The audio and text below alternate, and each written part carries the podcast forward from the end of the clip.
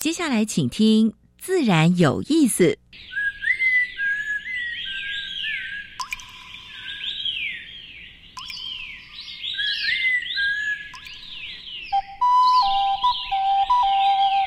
大自然是最能启发人心、最迷人的教室。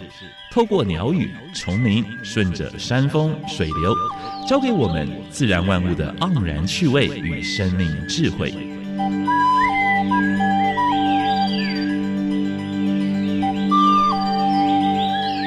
走过来，走过来，仔细听，仔细听，自然有意思。Hello，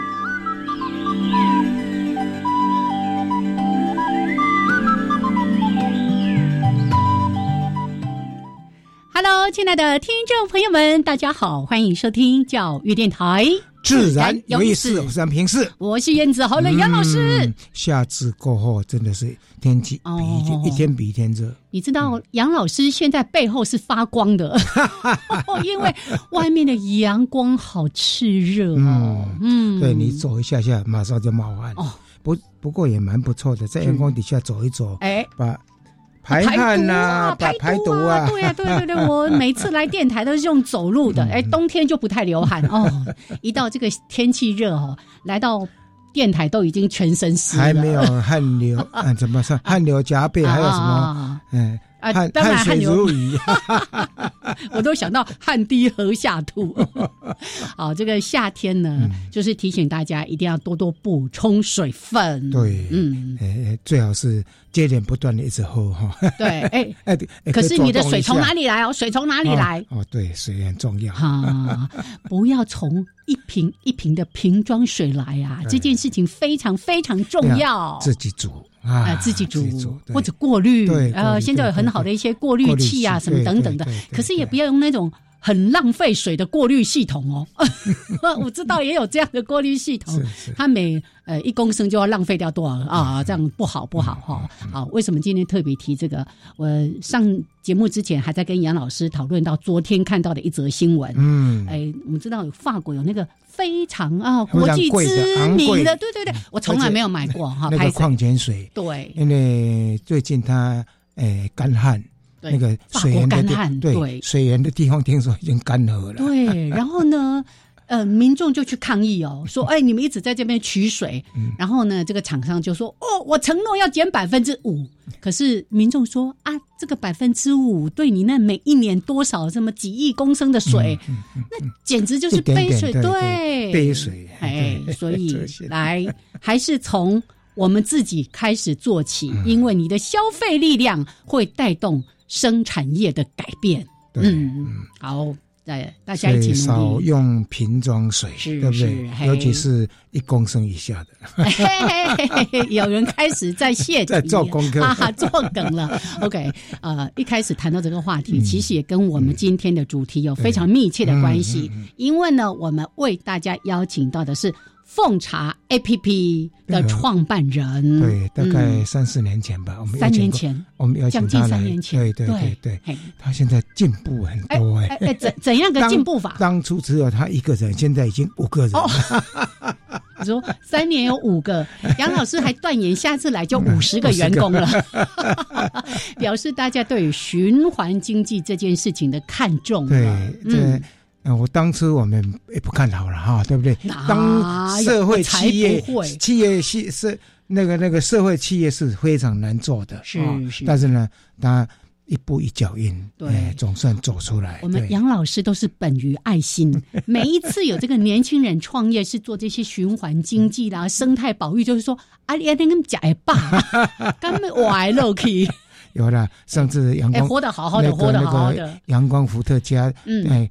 刚刚来是五个人，对不对？第二，第二是隔了几年来，哎，二十几个了。哦，好，大家要有信心，但是呢，这个信心要来自大家的支持。对，好，这个奉茶行动，呃，不只是针对我们一般的社会大众，现在呢，他们要强调让企业带头来做啊。对，所以呢，他们现在邀请企业要加入到这个 RF 一百，这是虾米呢？Refill，Refill 一百哈。哎，对，待会儿呢，我们再请奉茶 App 的这个创办人黄伟成，伟成伟成来到我们的节目当中。好，待会儿再跟他聊。那一开始呢，有两个小单元啊。第一个单元是自然大小事，跟大家分哎分享过去一个礼拜全世界跟台湾发生过比较重要的农业、生态还有环保的事情。是。那第二部分是燕子要跟我们的尤理事长嗯崇伟，崇哎崇伟持续在谈哎台湾的两。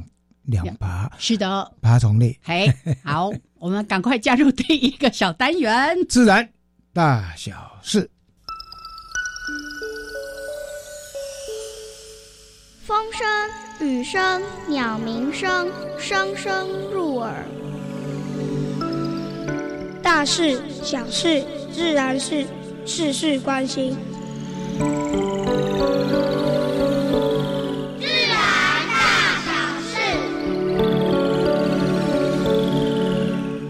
网购跟大卖场的重复包装或者过度包装，还有那个包括用很多塑塑料之类的，现在已经被环保署盯上了啊！大概从今年七月份开始，会锁定一点五亿以上的那个大型业者开始做稽查，如果不合格的话呢，会处三到十五万。嗯哼，哦，其实你重复包装这这个。化工对不对？而且花费很多的材料，你可以减速跟减费，嗯，对不对？所以我们希望业者能够好好配合啊。好，八月一日起不得提供 PLA 免洗餐具了，好像这个诶，环保署已经三三令五申了哈。而且呢，如果查到的话，诶，最少要花到一千两百块到。六千块是啊，所以一些什么环保杯的那个、那个、那个、那个、那个饮料叶子呢，可能要特别注意对，哎，这个什么生物可分解塑胶，我记得我们之前在科月的访谈的时候，还特别跟大家提到这件事情。在想，哎，生物可分解不是很好吗？对排水并没有，对，不好的啊。好。澎湖的万安绿溪龟保护区今年不错哦，今年有两两两两头乌龟呢，母龟呢上来下蛋，其中有一头隔了二十八年又回来了。哦，久违了。是是是，这个应该是有做有做有做标放的哈。好，哎，可是以前更多呢。对呀，以前很多呢。对呀，我现在两窝就 高兴成这个样子。好。猕猴路杀近，呃，近五年来每年都超过三十起了。他说：“拜托拜托，不要喂食，然后开车也开慢一点，尤其在猕猴呃出没的地方啊。还有连鹿港都出现石虎的那个路杀。路杀，哎，很难想象说鹿港都有。鹿鹿港石虎先生小姐，你是住在哪里呀？所以这个部分也是一样的哈，就是大家要注意的哈。这，哎，还有呢，包括不只是路杀哦，包括游荡犬的问题嗯啊。最近我们也在这个呃，连续两个礼拜都在提到这个穿山甲哈，是是穿山甲、石虎，对对对对对。还有嗯，所以这个是现在呢，大概就是从五十个村里，从苗栗县、台中市、南投县。这个三十九个乡镇，大概五十个村里开始做啊，包括这个游动游荡前，也不是做菩萨哦，哈，他会把它集中在一个固定地方，集中管理。是是。农委会跟台大育成合作了哈，育成那个抗造病的，呃，抗盗盗热病的新品系，嗯，这是我们熟悉的朋友是。哎，钟嘉玲，钟老师，台大的呃智慧系的教授哈，哎，这个可以减少使用农药。点名点名，这个还没来上过节目。好，呃，吃海鲜要。哎，海鲜的指南第六版出来了，看红绿灯，红绿灯。现在你要吃马粪海胆，已经列入红灯哦。对，不建议食用。对，那个很多人吃什么？嘿，该做什么？什么尼古里啊，是什么？就是寿司啊，或炒蛋啊，啊，已经快被人类吃到 危险极了。真的是蛮好吃的。如果是人工饲养就没问题了啊。哎，但是呢，好消息哦，那个。澎湖的毛海胆现在完全养殖的技术已经开发成功哦，难怪老师有这样讲哈，对对。好，但是呢，今天开始就是海胆的开始开放啊哈，什么？澎湖的海域开开始开放，我想大概没有几天了。去年你还记得，好像三四天就全部采光了。山上那采紫菜也是这样一下子。福岛将排放寒川的废水哈，因为它会经过洋流，会从美美西这样绕一大圈，所以台湾大概如果量大的话，大概是明年夏天了。是，但是呢，有一个回流啊，旋回流的部分有少量也会到台湾来啊，所以台湾也要密切注意。但是呢，嗯，日本也在抗议的，说呃，中国的蛮多的核电厂，原来人很多核电厂哈。它排放的那个量，它排放的那个含川的那个、那个、那个，比那个日本要高出相当多哦，要高出六点五倍啊！它有有一个电，有一个那个核电厂叫浙江秦山的第三核电厂，比福岛第一核电厂所试出的高点六点五倍，但是他抗议，中国都没有没有没有回应哦哦哦，已读不回就是了。好，最后一则跟大家分享的哈。美国本土呃通报呃本土的疟疾病例，二十年来第一次。哦，这一次好像在佛罗里达州，呃南部的几个两个州吧，我应该两个州啊，都发现到那起病例。嗯，啊，这什么呢？地球暖化是啊，所以暖化会让一些病媒蚊啊，病媒蚊包括像登革热的，哎原原来不是分布区，现在变成分布区是是，所以。尤其夏天的时候，大家要密切注意啊！好，所以因为暖化，它就越界而来就对了。哦，好，这个提供给大家这些相关生态环境的新闻。好，等一下燕子要跟哎姚崇伟跟大家分享他们的哎两爬哎两栖爬行动物。哎，其实是爬行动物而已啦。我们这一次讲两栖啊，好，不要吵了，来进小单元，进小单元，杨玉茹那边。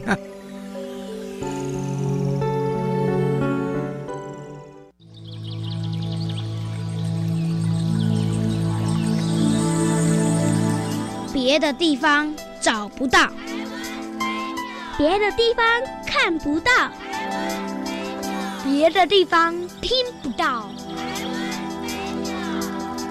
台湾 special。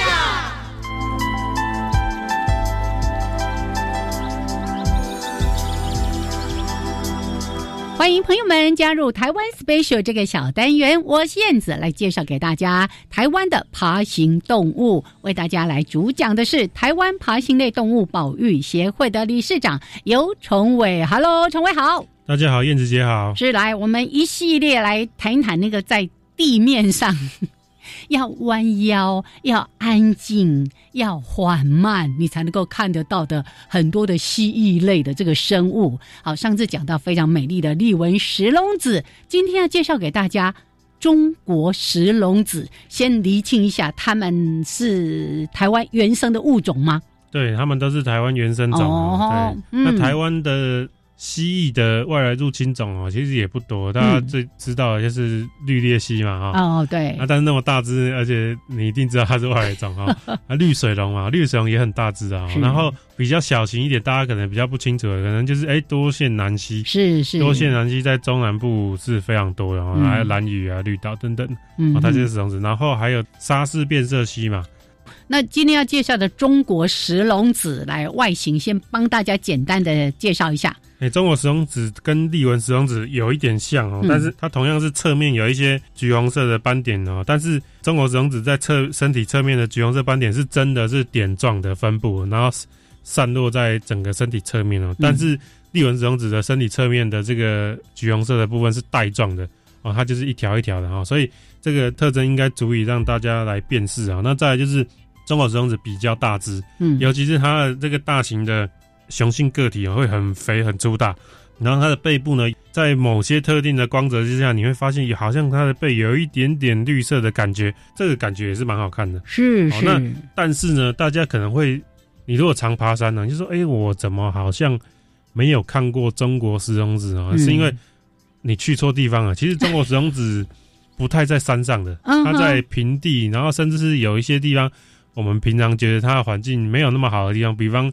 荒地啦、垦地啦、海边的杂草丛生的一些地方哦，那个地方才是中国石龙子喜欢的地方哦。那如果大家想看中国石龙子的话呢，哎，他们有一个比较奇特的习性哦，就是其实它在夏天的时候很难见到。但是，哎，它到底去哪里？它只是变低调而已。它它的数量其实并不少，躲在某些地方没有被你发现而已。对对对，那它它比较容易见到季节其实是春天哦，比方是三月、四月，可能最多到五月吧。哦，那我推荐大家一个地方，就是野柳然后你就野柳，你就往山上那个步道去看啊，慢慢走，慢慢走。哎，他们会在路边出现。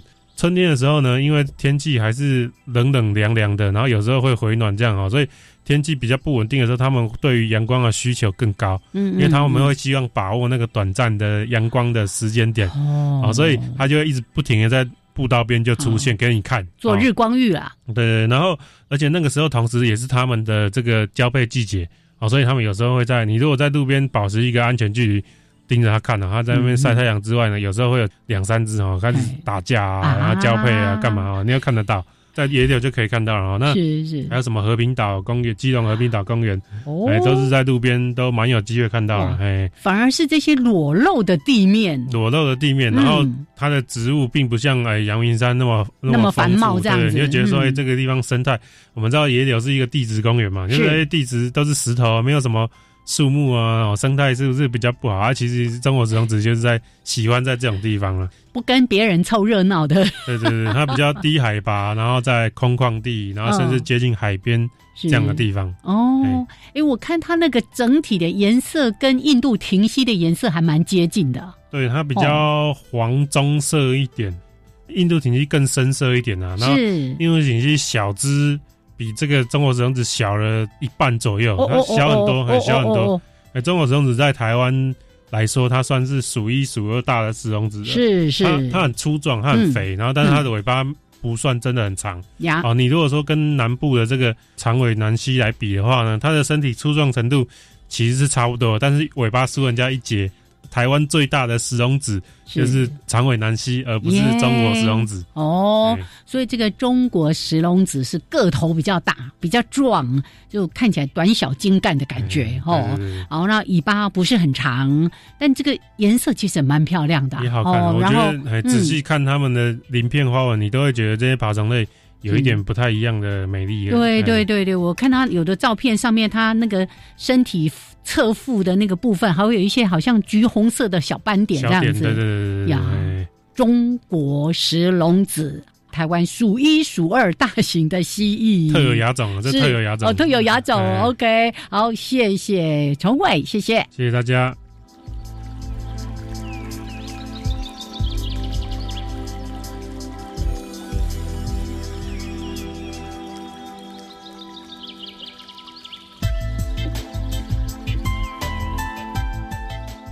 好，现在时间是上午的十一点二十二分，欢迎朋友们继续加入教育电台。自然有意思，有三平视。我燕子。现在跟我们对谈的是奉茶的负责人，哎，黄伟成，黄先生。哎，伟成好。Hello，Hello。好，杨老师好，燕子姐好，以及各位听众大家好，我是伟成。是，刚刚杨老师说你是奉茶的负责人，我就想象皇帝，皇帝。伟成在全台湾各大街小巷，然后拿着杯子，拿着。不用，现在透过资通讯的科技，帮助大家。用你的环保杯，是。就可以取用到干干净净的水。没错，这是凤茶。我还有一幕，我在呃象山那边看到有人这杯子。杯，我我也遇过，遇过嘛哈。哎，哎，做甘心的。哎呀，哎我细汉的增咖哈，我们家因为住路边，都是夏天我们就会一壶一壶的再换个杯子，对不对？啊，可是以前就一个杯子一直大家一直，但是以前没有那个什么那个干眼的那个里面的。好，我们回忆到此啊，请呃伟成还是跟大家说一下，因为上次来是差不多三年前的事情，好，我还特别去看了上次的照片，而二零二二年九月。真的将近三年，对。那这三年来，有更多更多的人来下载这个奉茶 APP，然后也有更多的企业加入到这个行列。但是当时到底是怎么想的？怎么会想要去奉茶呢？真的是筚路蓝缕。学资通讯不是应该去高科技公司 去赚钱？还可以，还可以，呃，在冷气房里面，对不对？上节目就可以了。是当当然，我觉得这这个呃，回到红蝶哈，这当然一个是我自己成长的生命经验啊，也有就像刚才两位主持人提到，那么年轻怎么？有我小时候也是在那个庙中庙前广场在玩嘛，然后家里爷爷奶奶也是务农嘛，所以其实都会有那样的一个生命经验。那当然回到。这一件事的一个呃，为什么会有奉茶 A P P 让大家出门在外，可以透过手机的 App 找到呃离你身边最近的一个饮水机哦？那当然现在很少得够了哈，都是带着环保饮水机啊，对对对对对对对。那当然这件事也回到当时在荒野啊当志工解说的时候，我们其实带民众去净滩嘛，我们都会呼吁大家要自带我们的减塑四宝，然后从源头来做起。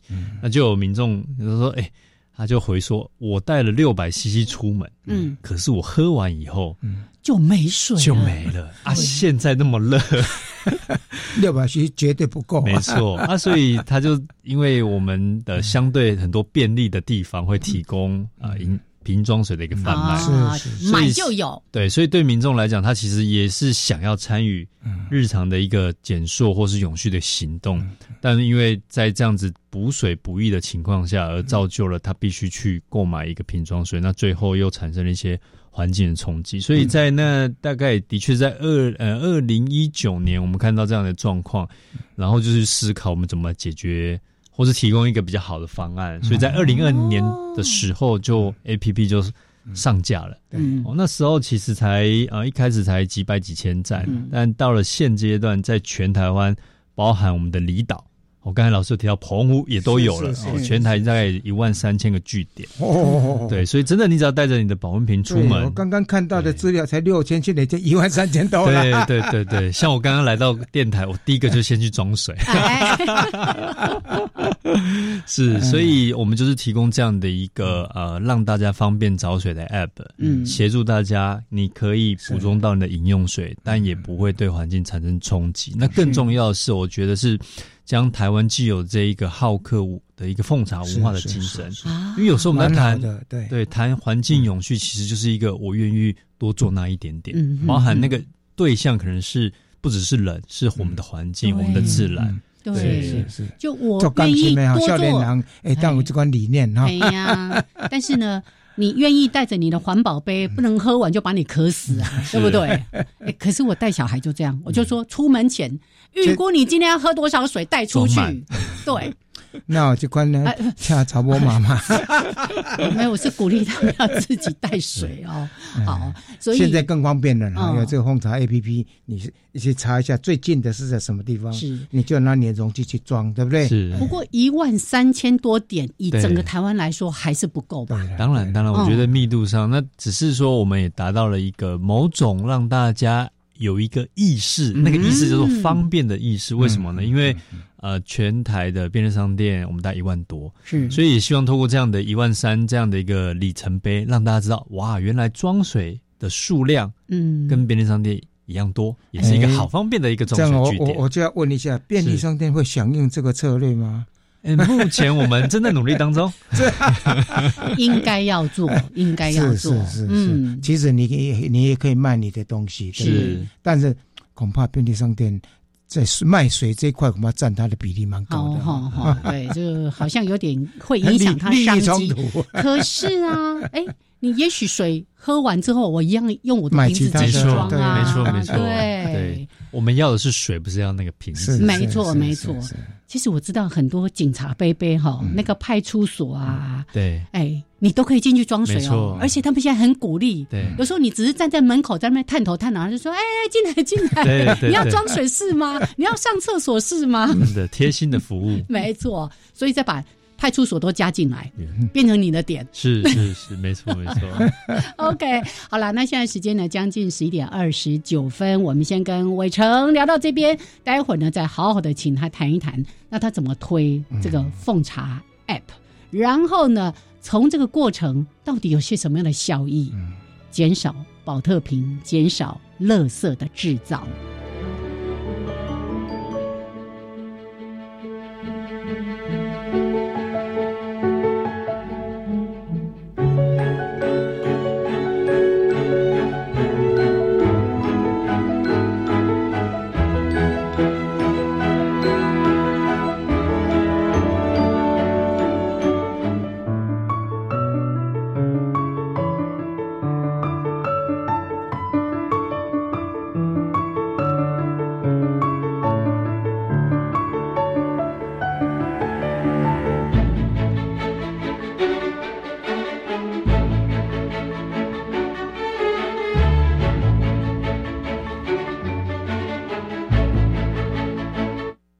联合国在二零一五年通过《二零三零永续发展议程》，提出包含消除贫穷、减缓气候变迁、促进性别平权等十七项永续发展目标，指引全球共同努力。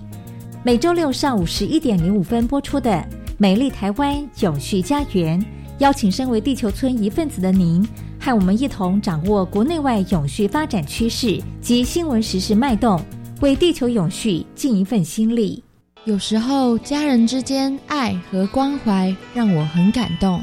你可以用摄影或创意短片，把感人的瞬间记录下来。参加全国孝道教育系列比赛，有机会获得奖状及礼券哦。什么时候交件呢？即日起到八月二十八号。另外，还有让高中以下学生参加的绘画、漫画及故事征文。详细资讯可以到孝道教育资源中心官网查询。以上广告是由教育部提供。大家好，我是皇帝大肠癌指挥官。大肠癌要检查，你敢做过咧？五十岁到七十四岁的朋友，咱的政府两年补助一摆检查哦。未做的朋友，都要赶紧去做。告诉讲，这个做了的报告若是有问题，都要赶紧去肝胆胃肠科，和医生各做详细的检查。较早发现，就会当较早治疗。国民健康署关心你。以上广告由卫生福利部国民健康署提供。加外加外，阿玛波拉。加根格玛西卡斯达斯的加古拉布古列列，大家好，我是来自台东的胡代明，这里是教育电台。那罗哇那咿呀那呀哦哎呀，那是你呀鲁玛的呀恩哦，朋友们就爱教育电台。好，现在时间是上午的十一点三十二分，欢迎朋友们继续加入教育电台，自然有意思。我三平是我燕子，嗯，现在跟我们对谈的是黄伟成，他是奉茶 A P P 的负责人，是也是到处在奉茶的 代言人啊。好，这个伟成今天来到节目当中，那待会儿我们后面再来谈谈关于企业这方面他怎么做，因为我想影响最大的还是我们所有的。朋友们哦，每一个人都可以去发挥一份小小的力量。你今天听了，再去告诉别人，那个人再去告诉别人，大家就知道啊，我可以用。一定要把 A P P 凤巢 A P P 要下载，你就拿这个这个，你还有你的带着环保杯，你到处就可以拿到水。是来。我们还是来听听，也可以吹大点啊！这三年 有没有什么心酸血泪？我想应该有，因为整个过程中，其实我是应该是很不容易吧。是，那也谢谢杨老师跟叶子姐，还有各位听众，大家好，我是伟成哦。那当然，我觉得的确了，这三年多，而且中间还历经了疫情，疫情啊，对。那当然，我觉得这呃，一都是点点滴滴。然后我们其实也是秉持秉持着叫做“众人之事，众人助之”的概念。那如同刚燕子姐前面有提到的，这是关乎于我们每一个人如何用每个人的那个小力量去让这件事情可以成哦。所以，当然，我觉得最大的学习在这个过程当中，其实就是我们怎么建立起让社会上原本比较啊大家。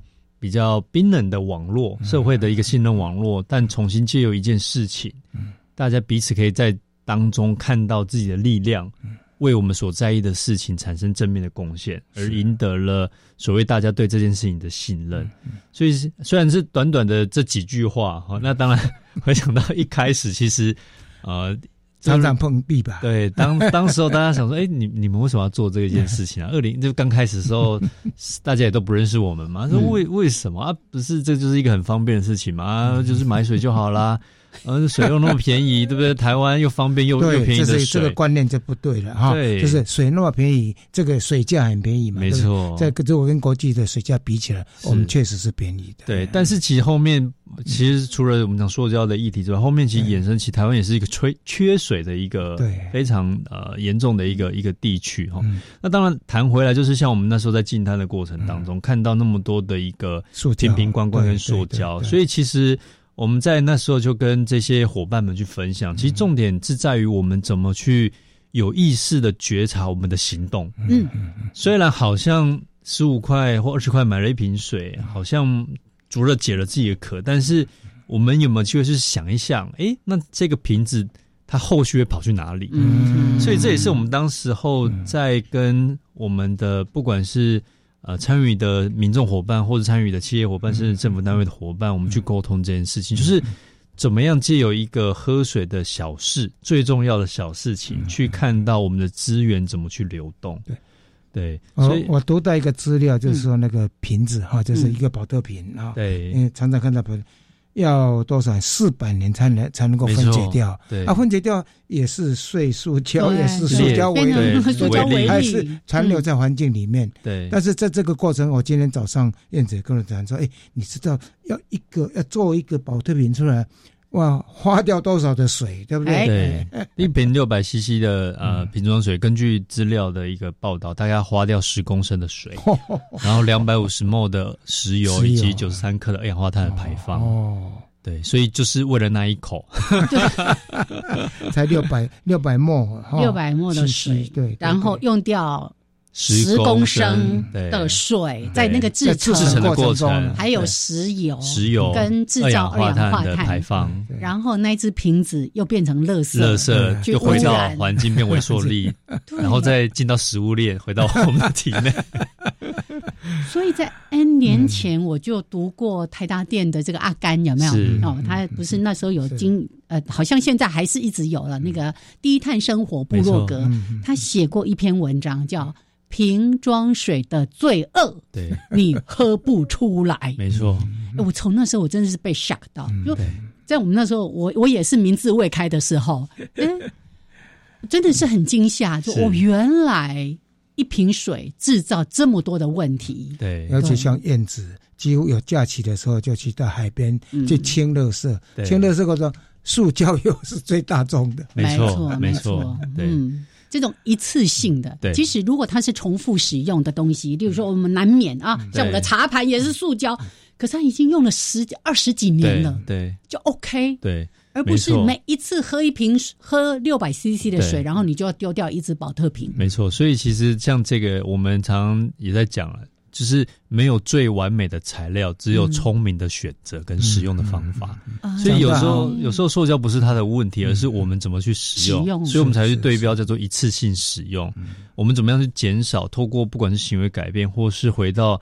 呃，民众真正的一个问题点是什么？我们怎么样去提供解决他的问题？然后就有科技的力量，让这样事可以扩散。嗯，所以现在有蛮多的大型活动，对不对？对，你来报道的时候呢，哎，就送你一瓶一瓶水。是，其实这个是不是也是你们努力的目标？像这种政府或者民间在办这大型活动的时候呢，哎，是不是应该把这个瓶装水就？把它去掉还是怎么样？对，所以其实在这个都在这一个不管我们讲办活动的现场，或是呃室内或室外，其实呃说实在，的确我们也是在今年一个叫 F 一百在倡议的一个行动当中，特别去 highlight 一件事情。因为其实说实在，就一个室内场所，嗯，其实我们看过大部分室内场所其实都会有。呃，这个饮水机，对，那当然加上其实现在不管是政府的政策，或是过去很多的呃，我们的业者都在推动这个循环杯的服务，嗯，所以不论是你自己带自己的杯子去装，或者借由循环杯的一个服务，其实在现场其实都可以满足到我们喝水的一个需求。那当然在户外的部分，其实我们也。呃，去结合我们叫户外的无痕供水的服务，嗯，那借由在现场呢可以是一个帐篷下的哄茶的 哄茶摊哈，所以其实我们在一些像一个大水桶就对了，对，让大家来取，对对对对，那那当然在那过程当中，其实就是不断去跟大家沟通，我们要的是喝水，而不是要那个塑胶瓶。那在这样的前提下面，我们有没有更好的一个做法？是是。老师刚刚提到说办活动发瓶装水，对不对？我很坏，我不止我不拿，我还把身边左右的人朋友的水通通收起来，不准喝，不准用，凶巴巴的。是的，是的，是在恰都得恰杂不？不过呢，但是环保理念是这样子对的。是是是。好，所以您刚才也提到说，这样三年来，现在已经推到了有一万三千个奉茶点的据点。那这个 App 的下载有多少？目前已经来到二十五万的一个下载，二十五万。然后在源头已经减掉了一百，超过一百五十万瓶的瓶子的数量。嗯，对，那也等同于大概将近一百吨、一百公吨的二氧化碳的一个碳排放的一个数字。哇！哦，你这个数字哈，如果是在很多那个。很多那个是目前很多需要那个企业的话，对 也是蛮漂亮的数字。你可以把这个卖给他们。对，那那当然这个部分其实我们也在跟企业去分享，就是说，尤其现在回应到 ESG 议题，在环境面，除了自身的呃碳的排放的一些盘查之外，是其实我们都邀请企业跟我们去为这个社会在源头上面去减少这样的碳的一个制造。那比方说，就是以这个认养饮水机啊，让一些旅游的一个地方，嗯，有这样的一个供水的一个服务，那进而就可以取一些旅游的热点，没错，或者是什么呢？妈妈祖大大绕境，对不对？对，像今刚好七月一号开始，我们刚好在这个芙蓉，因为有这个沙雕音乐季，所以我们也结合那个企业伙伴在。呃，当地一个叫星空艺术村的那个地方，我们也提供了一台饮水机，是，所以也欢迎就是伙伴，我们因为去到海滩这么热，一定要喝水，那可能过去你就是。去边上店提个两瓶三瓶，但现在你可以带自己的啊保温瓶或杯子去补充水分，那进而其实就携手企业一起在呃这个环境面跟社会参与面去达到。减少这一次一次性的一个塑胶瓶以及碳排的一个部分，是是蛮好的理念哈。而且现在在谈 ESG，对不对？还有呢，包括企业的什么什么社会回馈哈，责任，哎，对。所以刚刚提到一个没有什么完美的材料，材料只有聪明的选择。对，这是我们一个好朋友跟我们一直分享的事情。就跟我们在办很多活动的时候，之前也在谈无数野餐，对不对？哈，那不是真的说啊，你说生活当中能够无数吗？不可能。但是你让每一个东西用上百次、千次、万次，这个东西就有它的价值。没错，对对。可是对一般人来说，就是哎，我有钱啊，我有钱就任性啊，我 我就是为了方便，为了优雅，我不想带一个大包包装着这个瓶瓶罐罐。对，除了。喝水可以，就是我们用自己的杯子减量之外，到底对每一个人来说还有没有什么好的效益？是，那当然，我们的确这也要思考到，除了本身会自带保温瓶出门的伙伴，还有大部分的，也许有些伙伴，因为刚才燕子提也提到，可能因为装呃场合关系，他可能不方便携带小包包啊。对，所以其实我觉得这件事又回到就是。有意识的觉察，嗯，换言之，除了有意识的觉察之外，我们的 A P P 的设计有一些激励的呃奖励，有点像我们在做这个宝可梦去抓抓宝。抓宝打卡，我们把每一个饮水机变成是一个打卡的据点，是吗？对，那鼓励大家去喝完水打完卡，那会有一些金币点数。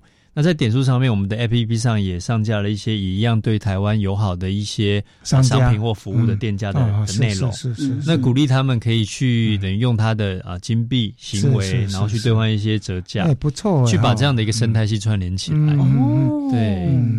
这个是奉茶宝可梦，对对，所以他还真的有一些实质上的一个小小的回馈，就对了，对，没错。重点应该是在那个趣味点，是跟我们之前访问过环保署，他们不是也推一个那个什么环保极点？没错，没错。因为其实，在极点的概念上面，其实就是。提升使用者参与的那个动机，减差减低它的摩擦力，耶啊，摩擦力是。降低摩擦系数就没错，更好的进入到这样的一个状态里面。而且我跟大家说，即使现在很多那些保温瓶越来设计的越来越小，还有那个一百 CC 的、两百 CC 的小包包也可以塞得下去啦。哦，好，我们待会儿回来再继续来聊。刚才提到 RF 一百，嗯。我们希望是。R F 两千三百万，大家都是环保人。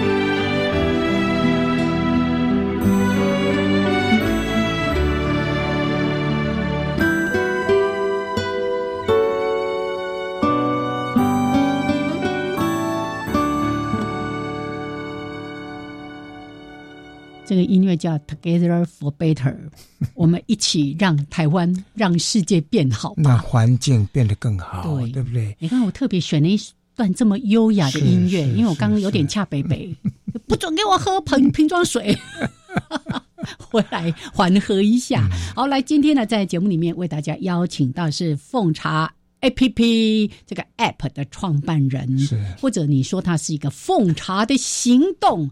再复兴哦，黄伟成来到节目当中。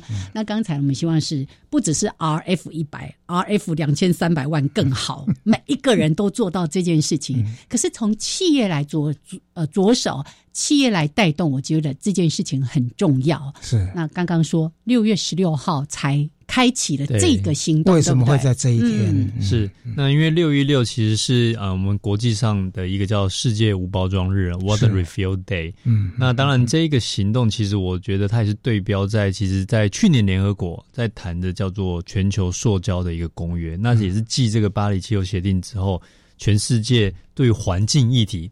几百个国家坐下来，嗯哼签订讨论，然后要在明年提出一个针对于一次性塑胶的包材这样子的一个呃，具有一个全球法律的归宿的一个效力。什么公约？什么公约？对对对对对。那当然，除了我们讲的，除了呃政治法律在走，那其实国际组织上面，其实一开始发动这个的呃世界无包装日是在英国。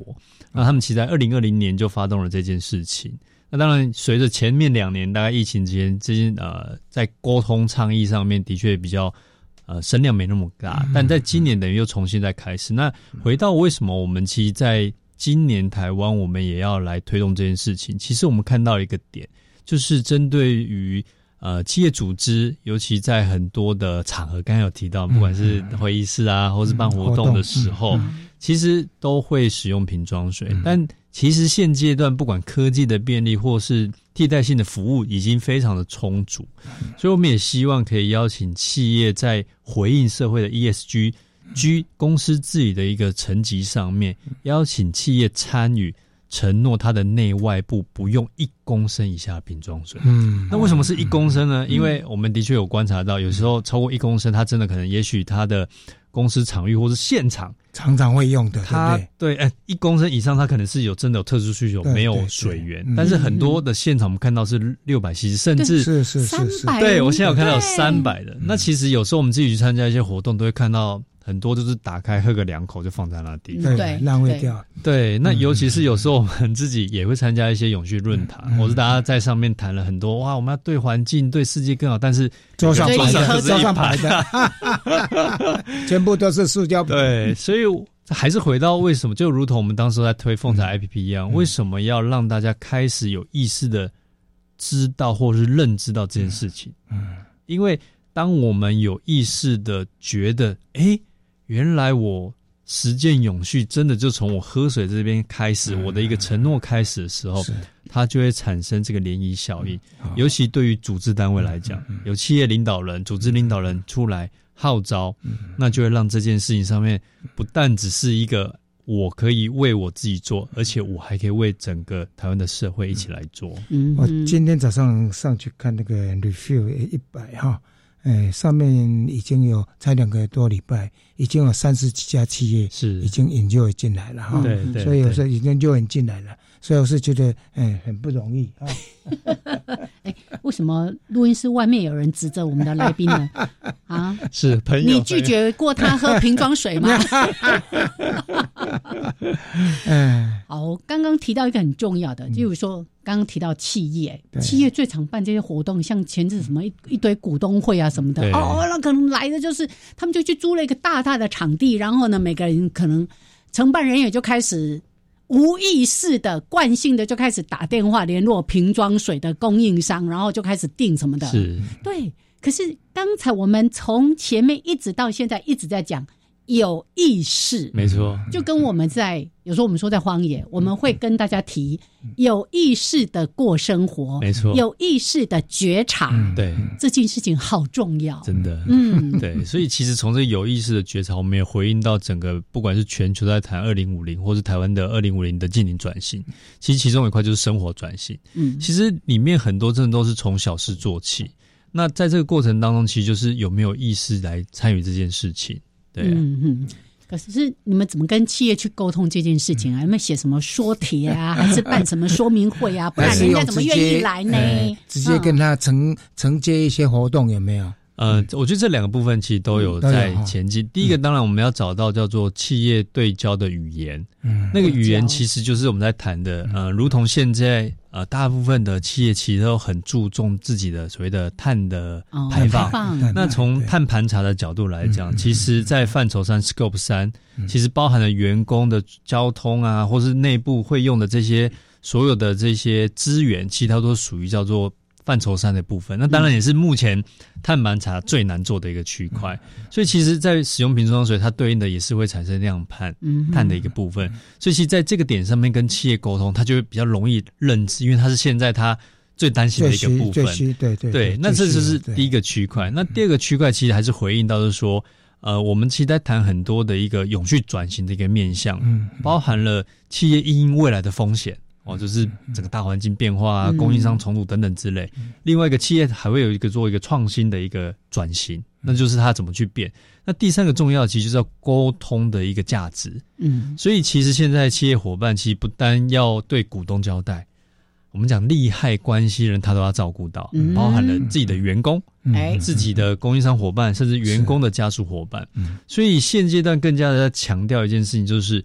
公司的经营已经不单只是财务线、财务面上的一个表现，你怎么让你一起工作的呃员工伙伴来认同你的企业文化？嗯，所以从喝水这一个行为上面，其实鼓励大家喝水，除了。有健康之外，如果我们又是一个可以为环境好、为自己本身的一个呃，不管减塑等等、减碳这样的更好的行为，其实对于企业的内部有内部伙伴的认同度也在增高。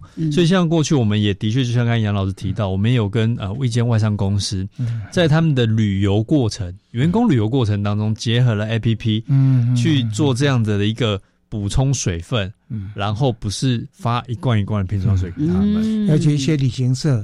几乎就是一上车就每个人发。一罐，对。啊，你不够的话自己再去拿。是是是，所以其实这个东西就回到我们讲有意识的觉察之后，它其实在很多的层面上面，因为喝水是每个人都需要，是是，然后可以出现在不同的一个场域。所以我很好奇哈，像刚刚你也提到，就是一般的像便利商店不太容易推哈，因为。因为这个瓶装水也许是他收入的很大的很大宗，尤其在夏天。但是像一些大卖场呢，对，他们有没有接受这样？或者旅行社，你能不能谈这一个几句具体的，甚至鼓励一下？是是，所以像回到这是 F 一百的部分，是啊，参与我们承诺，而且已经。在今年，它就完全不使用的，包含了我们的旅游熊，呃，那个雄狮旅游的集团，对，那以及烟波大饭店。哦，所以其实我们就回到这样绿色生活或者绿色观光、永续观光的议题上面。那借由这样的旅游业的领头，大卖场呢？那大卖场的部分，其实，在供水的部分，成为我们的水站。那包含像家乐福、大润发、爱买，其实都是它在全台的据点，也都可以欢迎民众自己带着保温瓶，也有设这个这水站，带着带着瓶子和杯子就可以。是是是是，没错。虽然它也是水，也是他卖的一部分。对啊，不能一直着眼点只在赚钱啦，哦，要做一些服务性的工作。